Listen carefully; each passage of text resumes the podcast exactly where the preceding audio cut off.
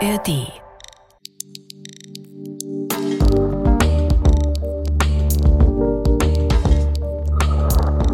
Unser heutiger Tatort spielt am 1. Mai 1947. Der Zweite Weltkrieg ist seit zwei Jahren vorbei.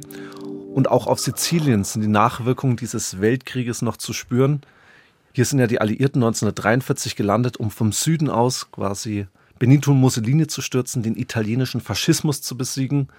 Bereits seit dem Ende des 19. Jahrhunderts gibt es im Tal von Portella della Ginestra, das ist etwas südlich der Hauptstadt Palermo, ich könnte sagen, eine politische Tradition. Einige hundert, meist ärmliche Bauern aus der Umgebung ziehen mit Lasteseln und bunt geschmückten Wägen und roten Fahnen in das Tal, um dort zu picknicken und um Anhängern der kommunistischen Partei zuzuhören. Dieses Jahr, also im Jahr 1947, wird was ganz Besonderes gefeiert natürlich, nämlich die wiedergewonnene Freiheit nach den Jahren der faschistischen Diktatur unter Mussolini. Und man feiert auch den kürzlichen Wahlerfolg des Volksblockes, des Blocco del Popolo, bei den Regionalwahlen. Die Gegend hier im Tal ist ansonsten wirklich ja, menschenleer, sehr agrarisch geprägt. Die schroffe Bergwelt Siziliens umgibt das Tal. Man sieht viele Felder, einige Pinienbäume. Der nächstgelegene Ort heißt Piana degli Albanesi. Von hier aus sind auch die meisten der Bauern angereist man könnte auch sagen Demonstranten, denn es geht natürlich auch um Politik. Und das ist natürlich nicht verwunderlich am Tag der Arbeit, den 1. Mai. Zunächst scheint alles ganz ausgelassen und harmlos zu sein. Die Menschen essen und unterhalten sich, sogar Lieder werden gesungen. Natürlich wird an so einem Tag auch debattiert und dabei können die Gespräche mal etwas hitziger werden, aber im Grunde möchte man natürlich einen unbeschwerten Tag genießen. Gegen 10.15 Uhr, da ist dann die Ansprache eines kommunistischen Funktionärs angekündigt. Die Menschen schauen jetzt also in die Richtung, wo die Rede stattfinden soll, also von wo aus sie sie erwarten. Da fallen auf einmal wie aus dem Nichts Schüsse. Zunächst halten die Leute das laute Knallen für ein Feuerwerk.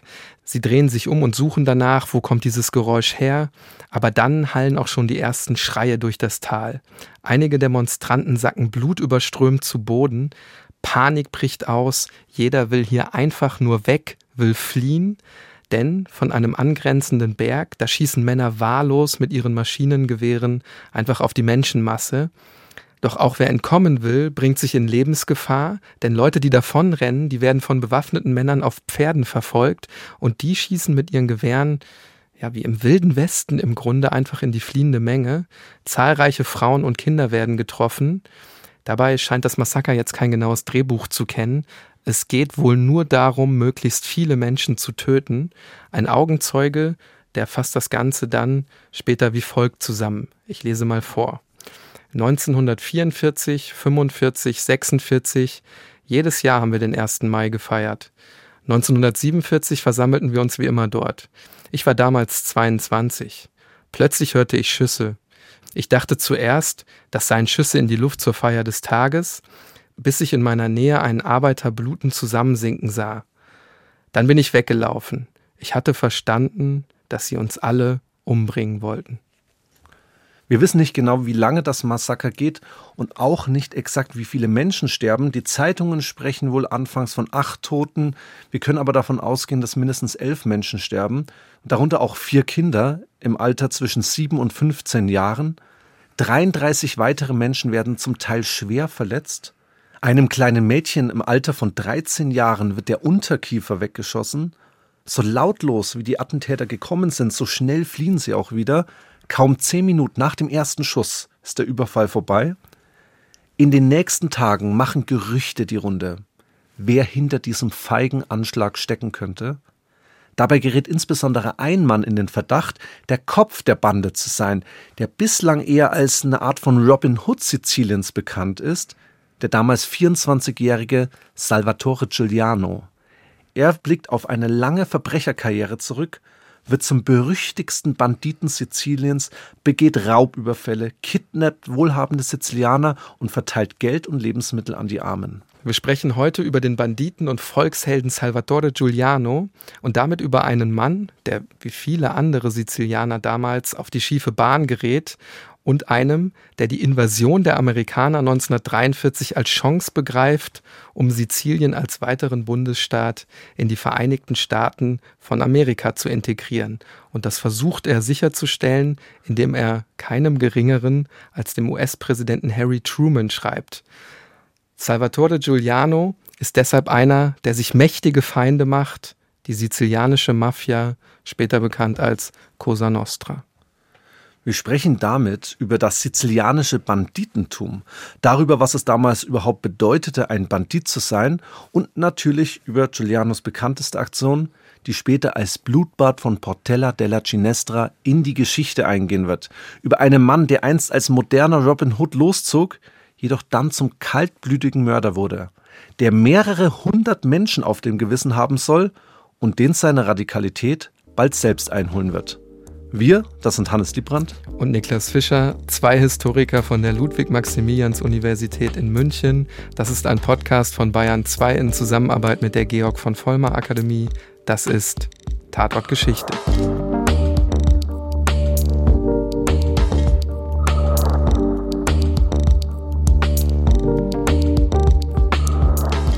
Alle Folgen von uns könnt ihr in der ARD Audiothek hören und überall dort, wo es gute Podcasts gibt. Ja, Hannes, in der letzten Folge, da haben wir ja schon sehr ausführlich über die Situation der sizilianischen Mafia nach dem Ende des italienischen Faschismus gesprochen. Also über die Rückkehr nach den Jahren der Verfolgung unter dem Duce Benito Mussolini, welche Rolle dabei die Westalliierten, allen voran die Amerikaner dabei spielen.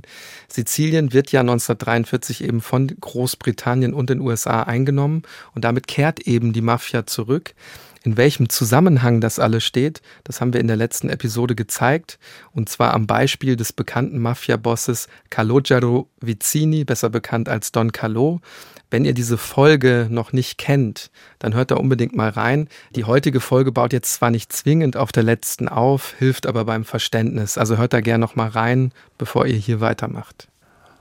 Also heute sprechen wir vor allen Dingen über zwei wichtige Themen in dieser Zeit, die wir in dieser letzten Episode etwas ausgeklammert haben. Zum einen über sizilianische Banditen, deren Verbindung zur sizilianischen Mafia und hier ganz speziell sprechen wir über Salvatore Giuliano, den wohl berüchtigsten und bekanntesten aller Banditen.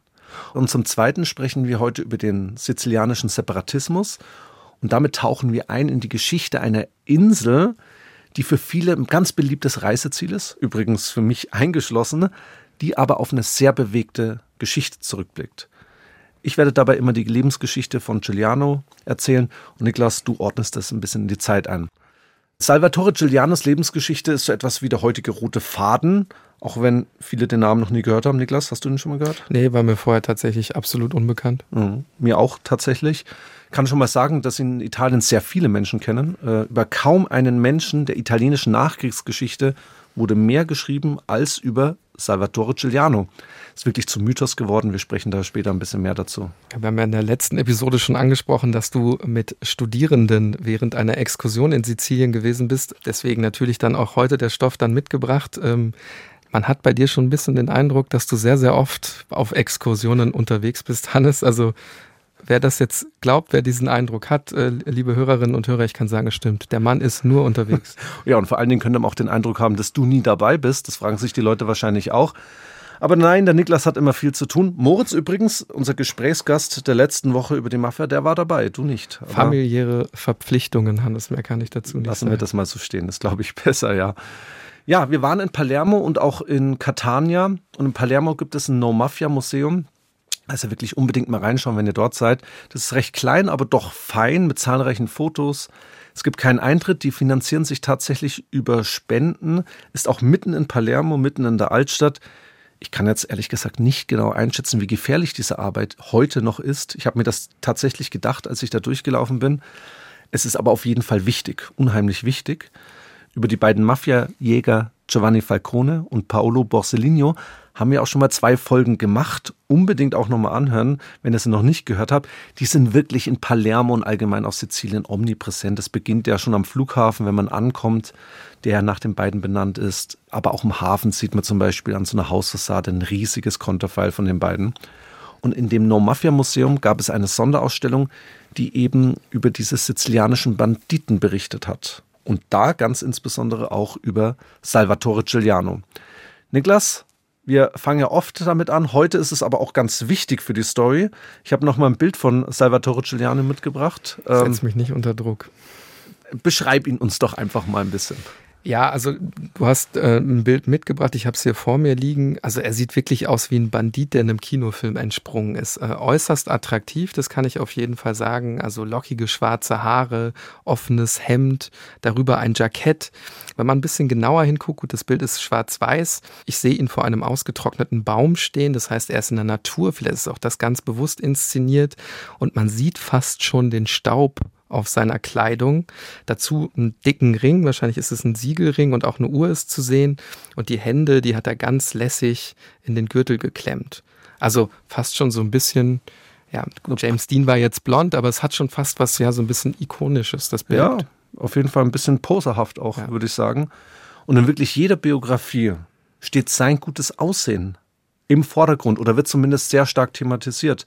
Kein geringerer als der wirklich wahnsinnig bekannte Schriftsteller Mario Puzo, der ja Der Pate geschrieben hat, schreibt zum Beispiel Folgendes über ihn. Ich zitiere. Turi war so kräftig gebaut wie die antiken griechischen Statuen überall in Sizilien, und seine Haare, seine Haut waren hellbraun.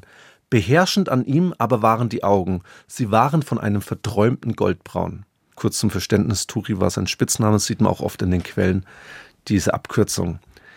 Er wird am 20. November 1922 in Montelebre, das ist sogar 20 Kilometer vom Palermo entfernt, geboren.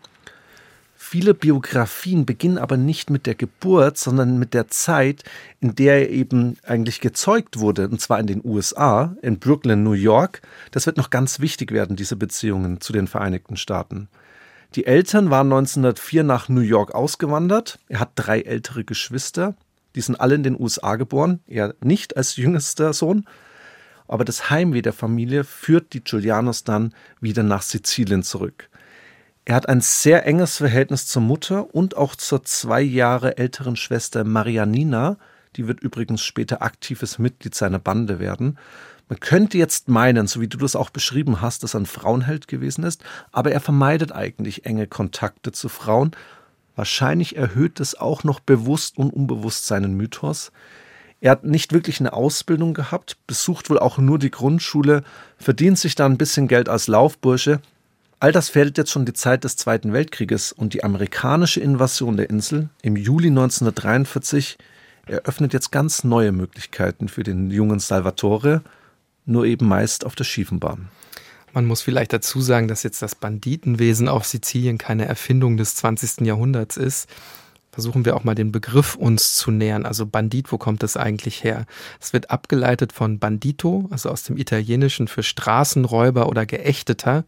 Und da gibt es dann eben auch das Verb bandire, also verbannen.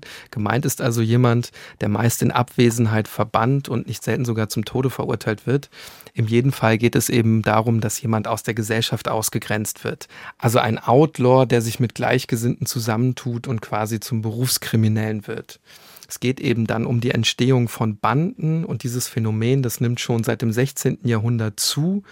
Auslöser ist dann natürlich die sich ausbreitende soziale Ungleichheit, Phänomene wie die entstehende Aristokratie, Absolutismus und Nationalstaatenbildung. All das fördert eben die Armut und diese Armut, die ist der größte Katalysator des Banditentums, insbesondere eben im Mittelmeerraum. Dann gibt es noch einen anderen Begriff, Briganten, abgeleitet vom italienischen Kämpfen oder Streiten. Und Briganten sind seit dem 19. Jahrhundert eben vermehrt im Süden Italiens unterwegs. Hintergrund ist da natürlich das krasse Nord-Süd-Gefälle, was wir natürlich heute in Italien auch noch beobachten können. Dann gibt es noch die Klepten in Griechenland und die Haiducken auf dem Balkan, die könnte ich auch noch nennen. Ich möchte jetzt nicht all diese unterschiedlichen Begrifflichkeiten durcheinander werfen. Ganz wesentlich für uns ist aber, das kann man durchaus sagen, all diese Gruppen, egal wo sie sich regional verteilen, haben etwas gemeinsam. Es geht immer um ein Leben außerhalb des Gesetzes. Es geht immer auch um ein Leben voller Gewalt. Es wird immer das Volkstümliche hervorgehoben. Und die Aktivitäten der Bande, die richten sich gegen die Oberschicht. Jetzt haben wir gesagt, Bande oder Bandit, haben den Begriff erklärt und er lässt ja bereits erahnen, es geht jetzt nicht unbedingt um einzelne Personen oder ihre Taten, wie wir das jetzt zum Beispiel vom anarchistischen Terror kennen, haben wir ja auch schon mal eine Episode zugemacht, sondern es geht vielmehr um kollektive Verbrechen, eben um die Verbrechen einer Bande. Die brauchen aber natürlich auch einen Anführer. Und der wohl berüchtigste Anführer in Sizilien, eben in den 1940er Jahren, das ist Salvatore Giuliano. Diese hierarchische Gliederung, die du jetzt gerade so angedeutet hast, die ist für das Banditentum ganz wichtig. Früher wurden die Banditen beispielsweise auch regelrecht von den Feudalherren auf die andere Bevölkerung, sage ich jetzt mal, gehetzt. Also sie wurden angeheuert, um zum Beispiel die Zivilbevölkerung eines verfeindeten Feudalherren zu terrorisieren und damit eben die eigenen Ziele durchzusetzen. Und Salvatore Giuliano war wohl so etwas wie der geborene Anführer. Jung, kräftig, ausdrucksstark, charismatisch. Wir müssen ein bisschen was auch über den sozialen Hintergrund der Banditen sprechen, weil das ganz wichtig ist, wie eben soziales Elend und kriminelle Energie dann eben sich zusammenfügen. Ich habe da in der Ausstellung in diesem No Mafia Museum eine ganz bemerkenswerte Zahl notiert.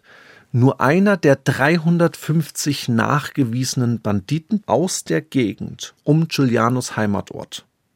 Gab es also 350 nachgewiesene Banditen.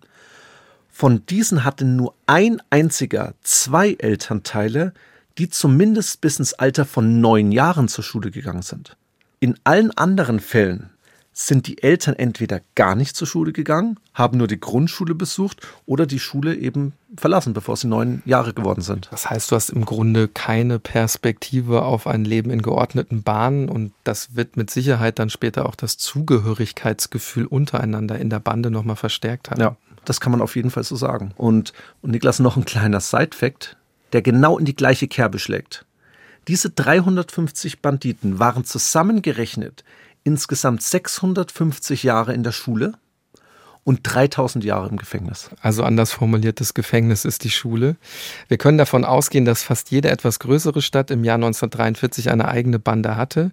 Übrigens meist mit Maschinengewehren, Mörsern und anderem schweren Gerät bewaffnet. Das liegt natürlich auch daran, dass die deutschen und italienischen Truppen nach der Einnahme durch die Alliierten sehr, sehr fluchtartig Sizilien verlassen. Und dabei lassen sie eben ihr Kriegsgerät zurück. Und das fällt jetzt in die Hände der Banditen. Die alte Ordnung bricht zusammen. Und das entstehende Machtvakuum, das füllen eben kriminelle Organisationen. Wir haben ausführlich darüber gesprochen. Das ist zum Beispiel die Mafia, aber das sind eben auch Banditen, welche die Menschen mit Erpressungen, Raubüberfällen oder auch Kidnapping terrorisieren. Dabei bleiben die Banden in der Regel nur sehr kurze Zeit zusammen, sind also eher so etwas wie Zweckgemeinschaften. Es gibt auch immer wieder Konflikte, man streitet sich untereinander, einzelne Mitglieder schließen sich dann eben anderen Banden an. Aber dabei bildet eben die Giuliano-Bande eine Ausnahme, die von 1943 bis 1950 ihr Unwesen treibt und dabei eine Blutspur durch ganz Sizilien zieht.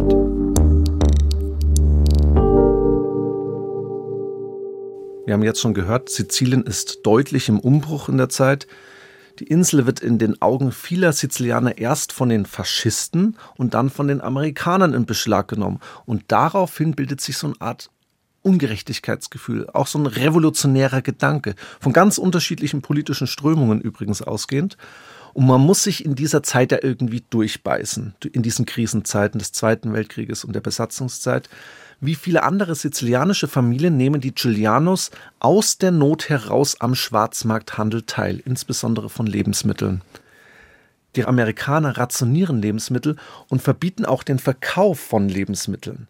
Und damit entziehen sie vielen Sizilianern eigentlich die berufliche Existenzgrundlage, weil man eben durch diese Kriminalisierung von Tauschgeschäften ne, mit einer alten sizilianischen Tradition bricht, nach der eben diese Tauschgeschäfte eigentlich gang und gäbe waren und ganz fest in der DNA verankert gewesen sind. Salvatore Giuliano gerät dadurch auch auf die schiefe Bahn. Er kauft Getreide direkt vom Bauern einer benachbarten Provinz, um es dann mit Profit in seine Heimatstadt Montelebre weiter zu verkaufen. Der 2. September 1943 ist dann sowas wie das entscheidende Ereignis seines frühen Lebens, sage ich jetzt mal. Giuliano gerät bei diesen Tauschgeschäften in eine Straßensperre der Carabinieri. Es ist aber jetzt bekannt, dass die Carabinieri selbst auch korrupt gewesen sind und beispielsweise oftmals willkürlich diese Straßensperren errichtet haben, um eben selbst Geld zu kassieren. Giuliano fährt jetzt an diese Straßensperre heran.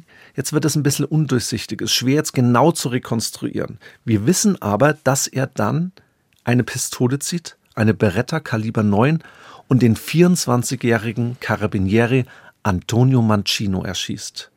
Das ist wohl sein erster nachgewiesener Mord. Während des kurzen Schussgefechts wird Giuliano auch selbst getroffen, stürzt sich dann ins Gebüsch am Straßenrand und flieht in die Berge. Er ist jetzt ein Mörder und ein Outlaw. Und am Weihnachtsabend 1943 klingelt dann schließlich ein Trupp Carabinieri an der Tür der Giulianos. Vor seinen Augen werden sein Vater und auch andere Verwandte, zum Beispiel auch sein Onkel und sein Cousin, wegen Beihilfe zum Banditismus, vor allen Dingen, weil sie irgendwie Unterschlupf gewährt haben, dem Salvatore, verhaftet. Salvatore kann nur ganz knapp aus diesem Haus fliehen. Und jetzt entwickelt sich wirklich eine Gewaltspirale, durch die Giuliano immer mehr zum Outlaw und zum Berufskriminellen wird. Er eröffnet dann später das Feuer auf den Gefangenentransport, der seinen Vater ins Gefängnis nach Palermo bringen soll. Er wechselt dann während des Schussgefechts ständig seine Pistole, damit die Karabinieri glauben, dass eine ganze Bande sie überfällt. Es ist aber eben nur Salvatore Giuliano, der nun wieder einen Polizisten bei diesem Schussgefecht erschießt diesmal den Carabinieri Aristide Gualtiero. Später wird es sich an dieses Ereignis wie folgt erinnern, ich zitiere, das war meine erste echte Aktion als Bandit. Aber sie hatten meinen Vater verhaftet. Also sieht er sich absolut im Recht. Was fällt denen auch ein, meinen Vater zu verhaften, so ungefähr? Ne? Diese familiäre Bande ist ganz entscheidend auf Sizilien und ganz entscheidend auch in der Familie der Giulianos. Und das hat er eben als großes Unrecht empfunden. Und jetzt können wir uns wahrscheinlich leicht ausmalen, dass die nächste Aktion vom Salvatore nicht lange auf sich warten lässt. Ende Januar 1944 kommt es eigentlich zur richtigen Gründung der Giuliano-Bande durch eine wirklich waghalsige Aktion. Durch eine List unverkleidet schmuggelt er eine Pfeile in das Gefängnis von Monreale und befreit aus diesem Gefängnis acht Männer, darunter auch seinen Onkel und seinen Cousin, die er da am Weihnachtsabend verhaftet worden sind. Sechs dieser befreiten Männer schließen sich jetzt Salvatore aus Dankbarkeit ein bisschen an und bilden nun den Kern der Salvatore Giuliano-Bande. Und damit war eigentlich schon der erste Mythos geboren.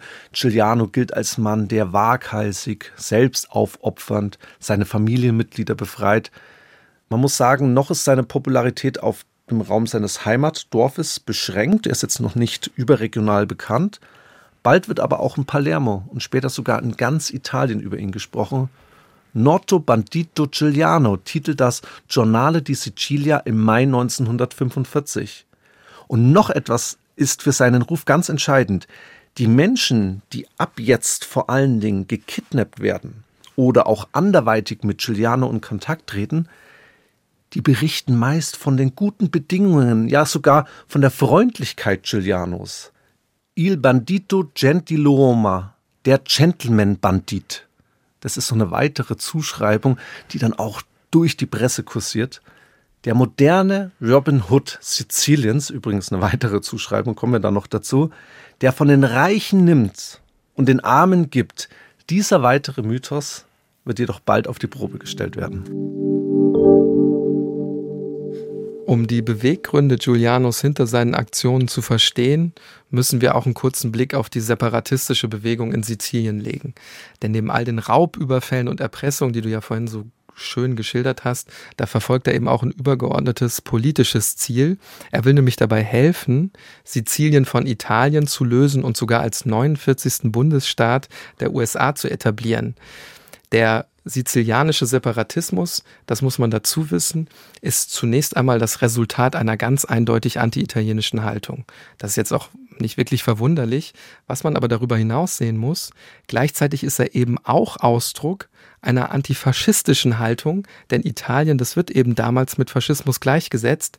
Und je klarer Mussolini das Land im Zweiten Weltkrieg gegen die Wand fährt, desto stärker wird eben auch die separatistische Bewegung auf Sizilien. Der Duce, der wird dann ja 1943 gestürzt, aber der Begriff Sicilianità, der bleibt eben ungeheuer populär. Sicherlich ist es jetzt weniger Ausdruck eines kollektiven politischen Willens der Sizilianer, zwingend unabhängig bleiben zu wollen, sondern wir müssen das eher als so eine Art Kampfbegriff sehen. Es geht dabei mehr um die, ja, ich sag jetzt mal Glorifizierung des Zusammengehörigkeitsgefühls eben nach dem Sieg über den Faschismus und diese Stimmung, die eben in der Zeit herrscht, die nutzen die Amerikaner sehr, sehr geschickt für sich aus. Denn nach ihrer Landung auf Sizilien und eben auch nach Kriegsende wollen sie daraus politisches Kapital schlagen. Und das heißt eben eine weitgehende Autonomie für die Insel. Dabei müssen wir unterscheiden zwischen einem politischen Flügel der separatistischen Bewegung. Dazu gehören zum Beispiel Adlige und Großgrundbesitzer, natürlich auch Mafiagrößen wie zum Beispiel Don Calò aus unserer letzten Folge. All diese Personengruppen unterstützen eben die Bewegung. Aber es gibt auf der anderen Seite auch noch einen militärischen Flügel. Die Separatisten gründen sogar einen Freiwilligenheer. Ich versuche das mal auszusprechen, wie das heißt. Hannes, ist für mich, glaube ich, jetzt wirklich der Endgegner. Esercito Volontario per l'Indipendenza Siciliana. Also alle italienischsprachigen Hörerinnen und Hörer mögen mir nachsehen, wenn das jetzt nicht ganz perfekt war. Viel wichtiger ist äh, auch der historische Kontext, denn dieses Heer, das teilt sich in eine ostsizilianische und in eine westsizilianische Einheit. Dabei ist man überzeugt, dass der Separatismus jetzt auf gar keinen Fall ein Elitephänomen sein darf, dass man also auch die einfachen Leute mitnehmen muss, eben Leute wie Salvatore Giuliano und seine Banditen. Und ganz wichtig ist auch, dass wir diese separatistische Bewegung jetzt nicht irgendwie so als homogene Masse verstehen. Die Separatisten kannten viele Anführer, konservative, progressive, kommunistische, katholische, radikale und moderate, alle hatten irgendwie unterschiedliche Vorstellungen, wie ein zukünftiges unabhängiges Sizilien aussehen soll, aber Giuliano hat eben eine besondere Rolle. Im Sommer 1945 wird er zum Offizier dieser freiwilligen Armee, weil diese Bewegung auch einen Helden braucht. Und so verrückt es jetzt für uns klingen mag, das ist Giuliano in den Augen vieler Sizilianer. Das Massaker Portella della Cinestra als unser heutiger Tatort hat ja noch nicht stattgefunden, um das kurz zeitlich auch zu verorten. Giulianos Aufgabe oder Rolle besteht jetzt darin, die breite Masse anzusprechen und vor allen Dingen auch einfache Bauern zu rekrutieren. Und das unterscheidet ihn eigentlich schon von den meisten anderen Banditen, dass er eben politisch aktiv wird. Giuliano steigt dadurch vom gemeinen Ganoven zu einem militärischen Führer auf. Man lockt ihn sogar mit einem Ministerposten im dann zu erreichenden unabhängigen Sizilien. Aber es kommt eben nicht so weit, denn die Amerikaner lassen die Separatistenbewegung in Sizilien irgendwann fallen, auch weil man im einheitlichen Italien mit einer Zentralregierung ein wirksameres Bollwerk gegen den Kommunismus hat. Dürfen ja nicht vergessen, der Kalte Krieg beginnt, der eiserne Vorhang und als Bollwerk gegen den Kommunismus ist eine starke Zentralregierung in Italien einfach wirkungsvoller. Eine weitere Zäsur erfolgt dann im März 1946, denn da wird in Rom ein Vertrag verabschiedet, der allen Separatisten Straffreiheit zusichert. Mit Ausnahme der Banditen. Das heißt, die meisten Separatisten können jetzt, ich sage jetzt mal, in ihr bürgerliches Leben zurückkehren. Und selbst wenn sie Straftaten begangen haben, dann sind die eben jetzt abgegolten. Aber die Banditen, für die das eben nicht zählt, die bleiben Banditen und widmen sich in der Regel wieder der Gewalt. Dazu habe ich ein weiteres Zitat von Giuliano gefunden, das wirklich sehr erhellend ist. Wir glaubten, wir seien die Vorkämpfer des sizilianischen Risorgimento, doch schon bald fühlten sich die Jungs in meiner Bande verraten.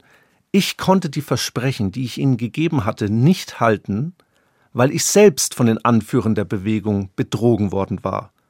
Sie hatten mir Freiheit versprochen und ich hatte aus 40 freien Männern 40 Banditen gemacht. Das zeigt ja relativ gut, ne, wie er die Verantwortung auch so ein bisschen wegdelegiert. Also, ne, wegen euch habe ich die Jungs zu Verbrechern gemacht und jetzt, sorry, aber jetzt kann ich sie nicht mehr kontrollieren. Ja. Und es zeigt auch wieder die, den, den Hass quasi auf die Oberen. Also, dass man diese Ungleichbehandlung, die da oben und wir hier unten. Mhm. Und er begründet im Grunde dann auch schon die weitere Radikalisierung. Und vor allen Dingen, das wird eben auch in dieser kurzen Passage schon deutlich, sieht man, wie groß auch sein Lebenstraum Separatismus war. Und der zerplatzt eben jetzt wie eine Seifenblase, die separatistische Bewegung insgesamt ist eben jetzt zerschlagen und damit auch sein Ziel, Sizilien in die USA einzugliedern.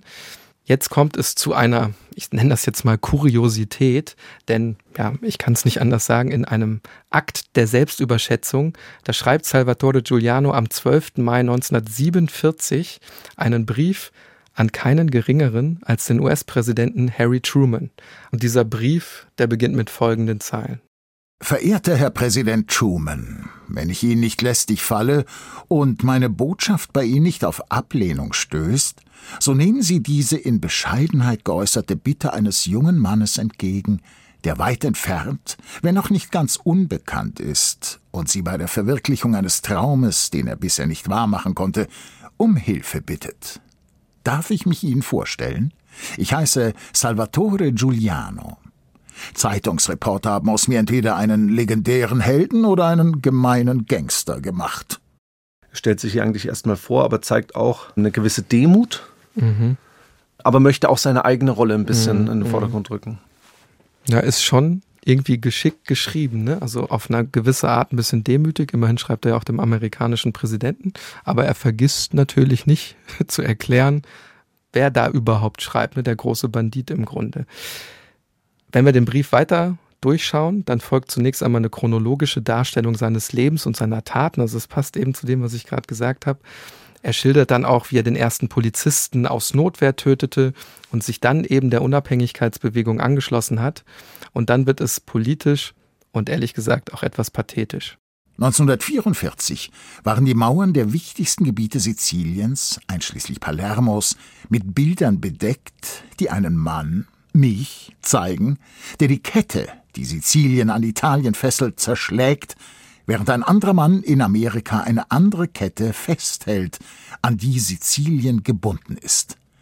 Das Bild symbolisiert die Hoffnung, dass Sizilien den Vereinigten Staaten angegliedert werde. Zum besseren Verständnis füge ich das Bild bei. Und Niklas, das tun wir auch. Wir haben nämlich das Bild und ihr findet es auf unserem Instagram-Kanal von Tatort Geschichte. Schaut euch das mal an.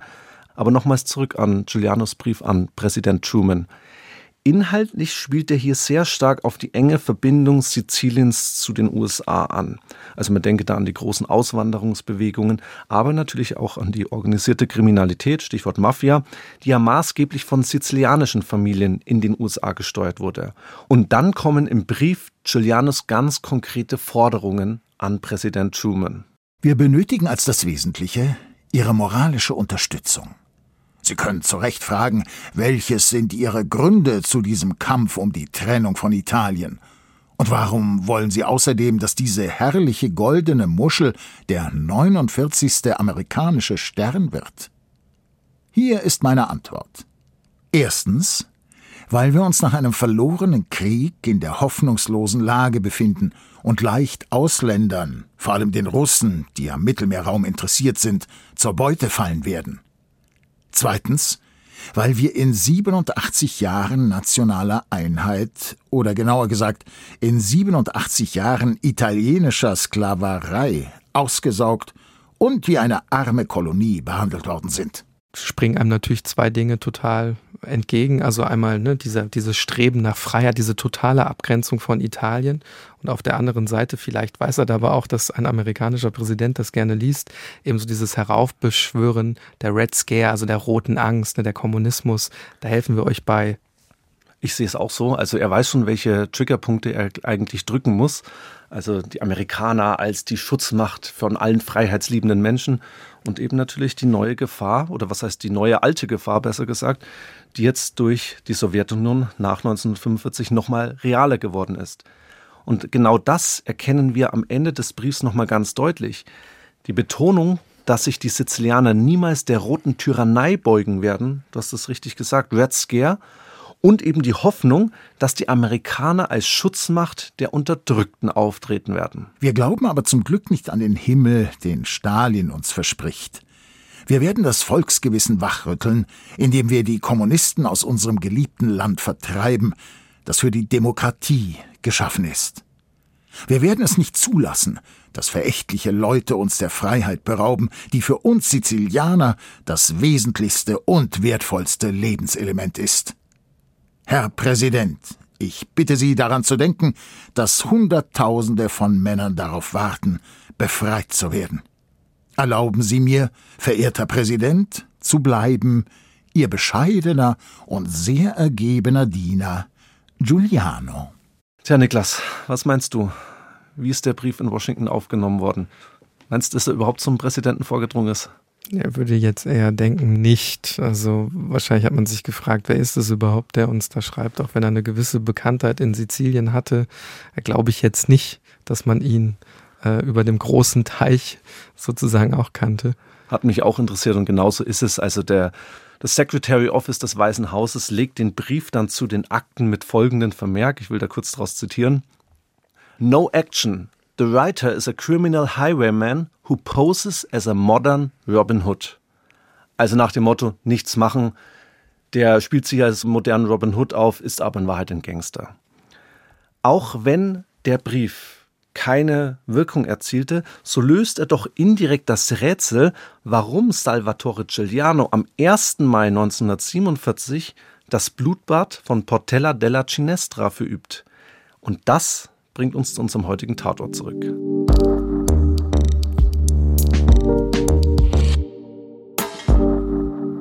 Nochmal zur Erinnerung, der Brief von Giuliano an US-Präsident Truman, der wird zwölf Tage nach dem Blutbad geschrieben.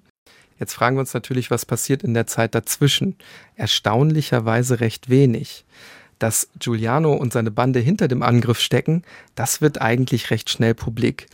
Über die Motive wird ja im Grunde bis heute sehr trefflich diskutiert.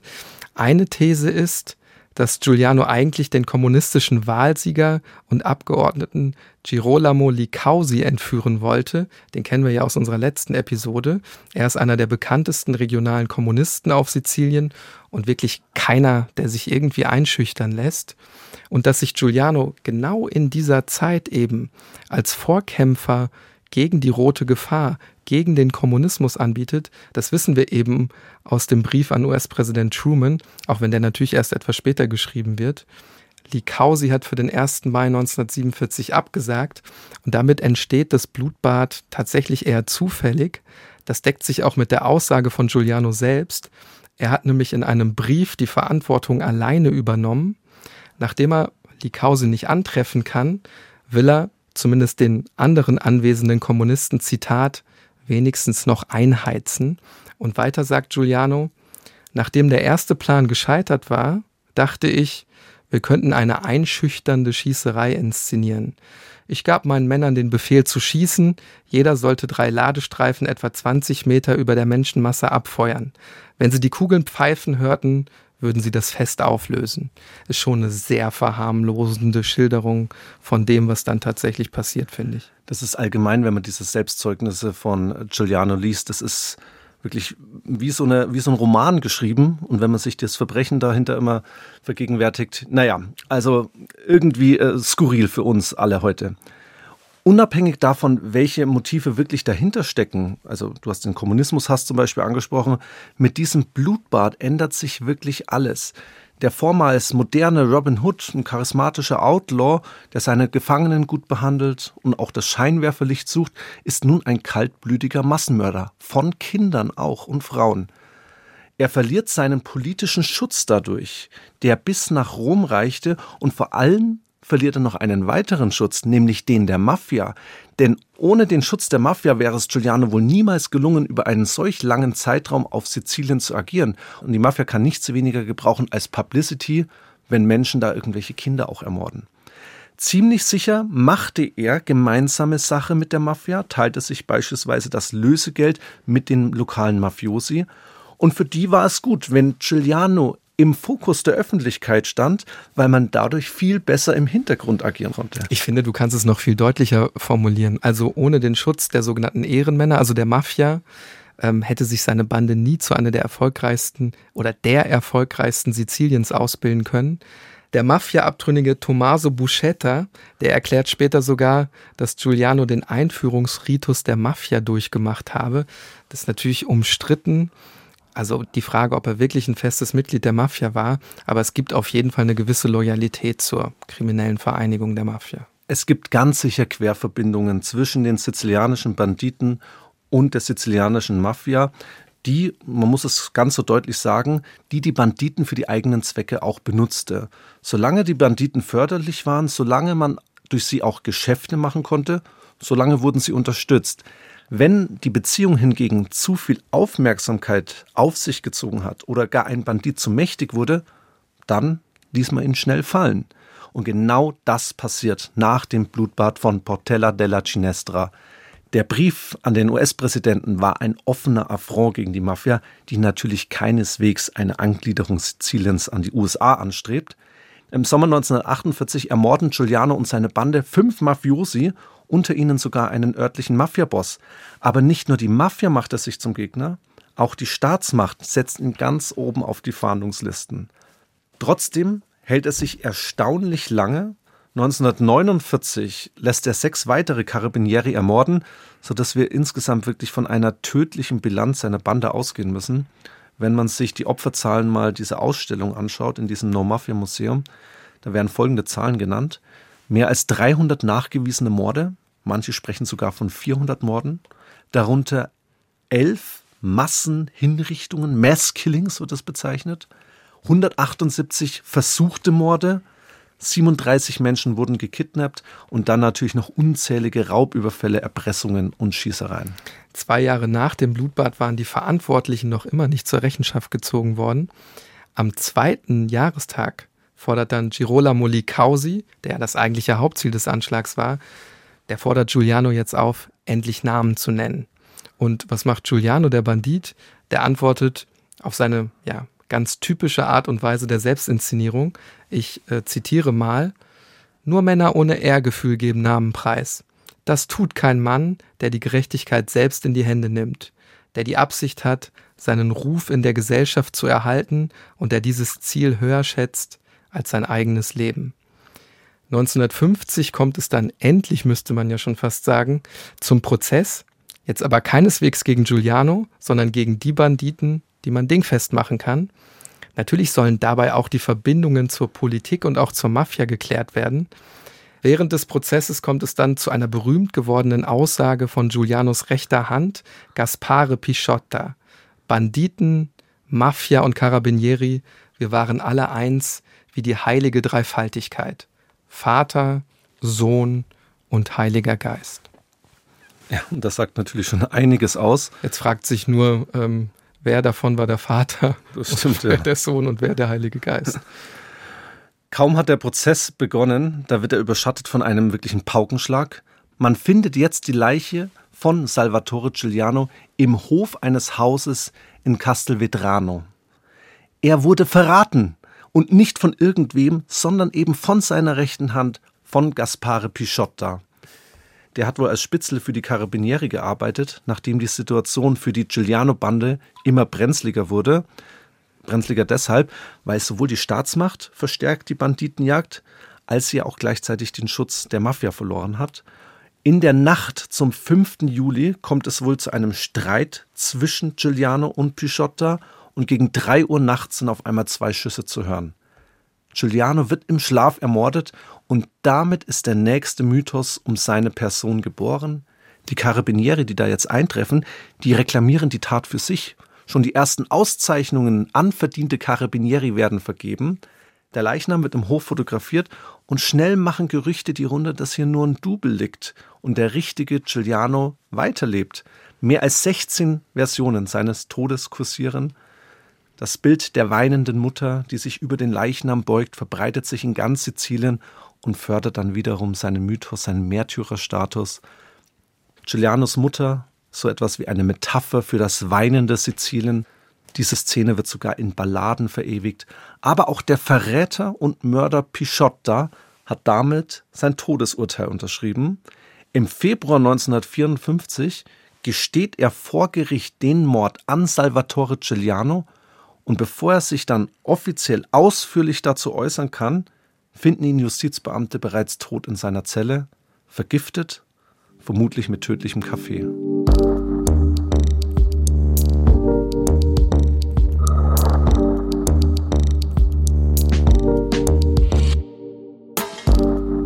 Wenn wir zum Ende auf Salvatore Giuliano zurückblicken, dann würde ich einfach mal behaupten, dass er in Deutschland eher unbekannt ist.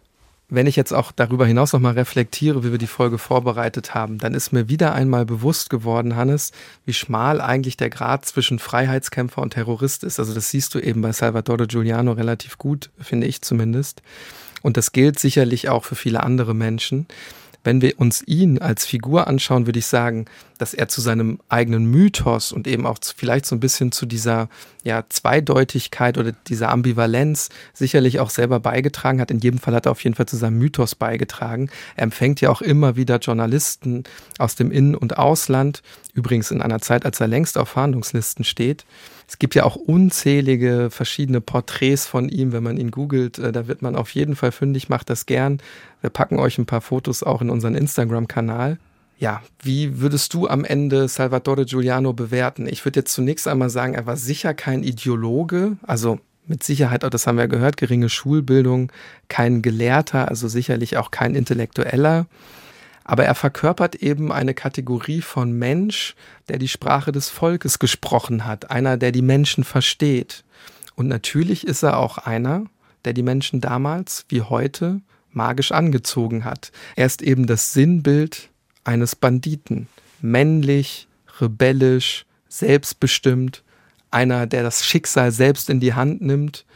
Vielleicht für die Menschen tatsächlich so etwas wie ein moderner Robin Hood, die Presse, die war voll mit den Taten von Giuliano, insbesondere in der Anfangsphase seiner kriminellen Karriere. Da flogen ihm sicherlich auch die Sympathien zu.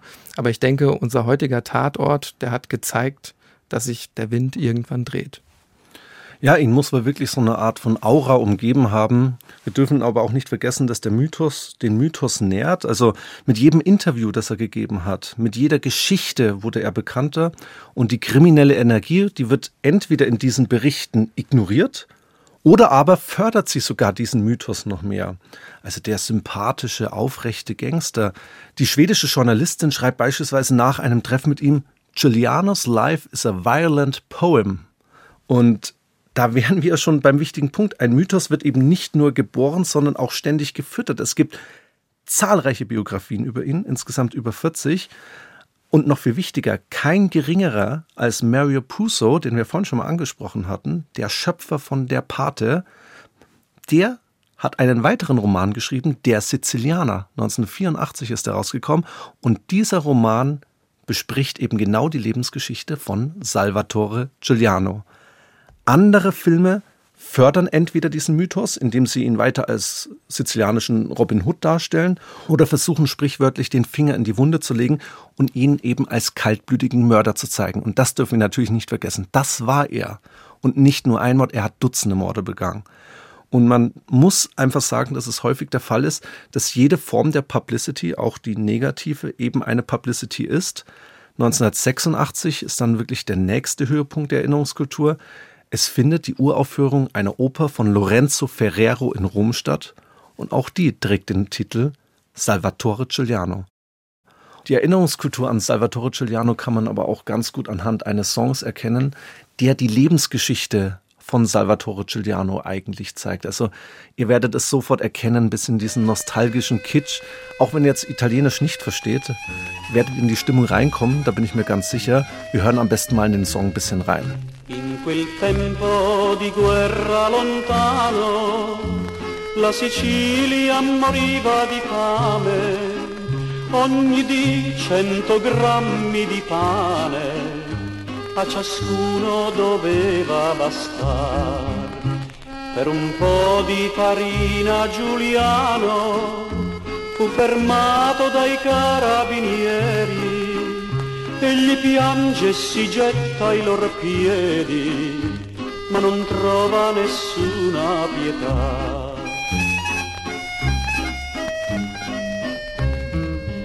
Ma la legge è la legge, il dovere i gendarmi lo devono fare, la farina dovranno sequestrare e il picciotto in galera mandare.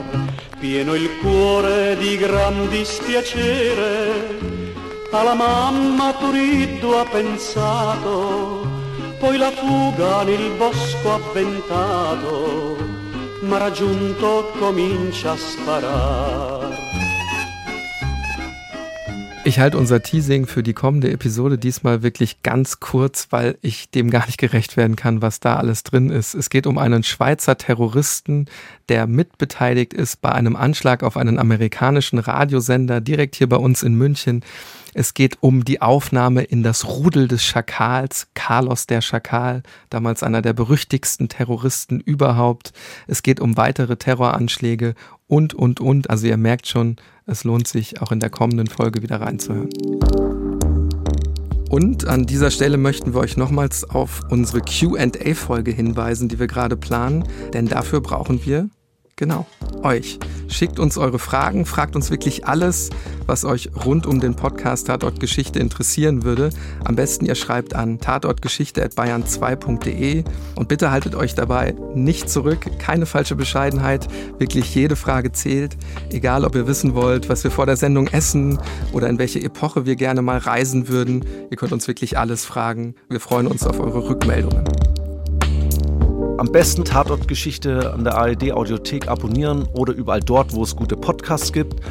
Und am Ende bleibt mir noch zu sagen, dass Tatortgeschichte eine Produktion von Bayern 2 in Zusammenarbeit mit der Georg von Vollmer Akademie ist. Schaut am besten mal auf die Seite der Georg von Vollmer Akademie. Da seht ihr wirklich, wie wichtig deren Arbeit ist für das politische Miteinander, für das demokratische Miteinander in Form von Seminaren, Workshops und so weiter.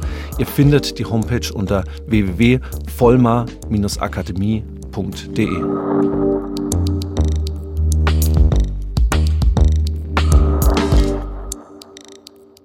Frankreich 1789. Wollen Sie eine Revolution, Monsieur de Robespierre? Ja, verdammt nochmal, ja. Ihr alle. Ich will eine. Wir, wir brauchen eine. Es wird zu einer kommen. In Ferney haben Sie mich gefragt, wie es um Frankreich stehe. Die Antwort lautet schlecht. Sehr schlecht. Aber das ist ja eine Revolte. Nein, Majestät. Das ist eine Revolution. Leber der Königin! Ich will Frikassee rauskochen! Wir sind bereit zu sterben. Ich bin fertig mit dem König! Der Tag ist zu Ende.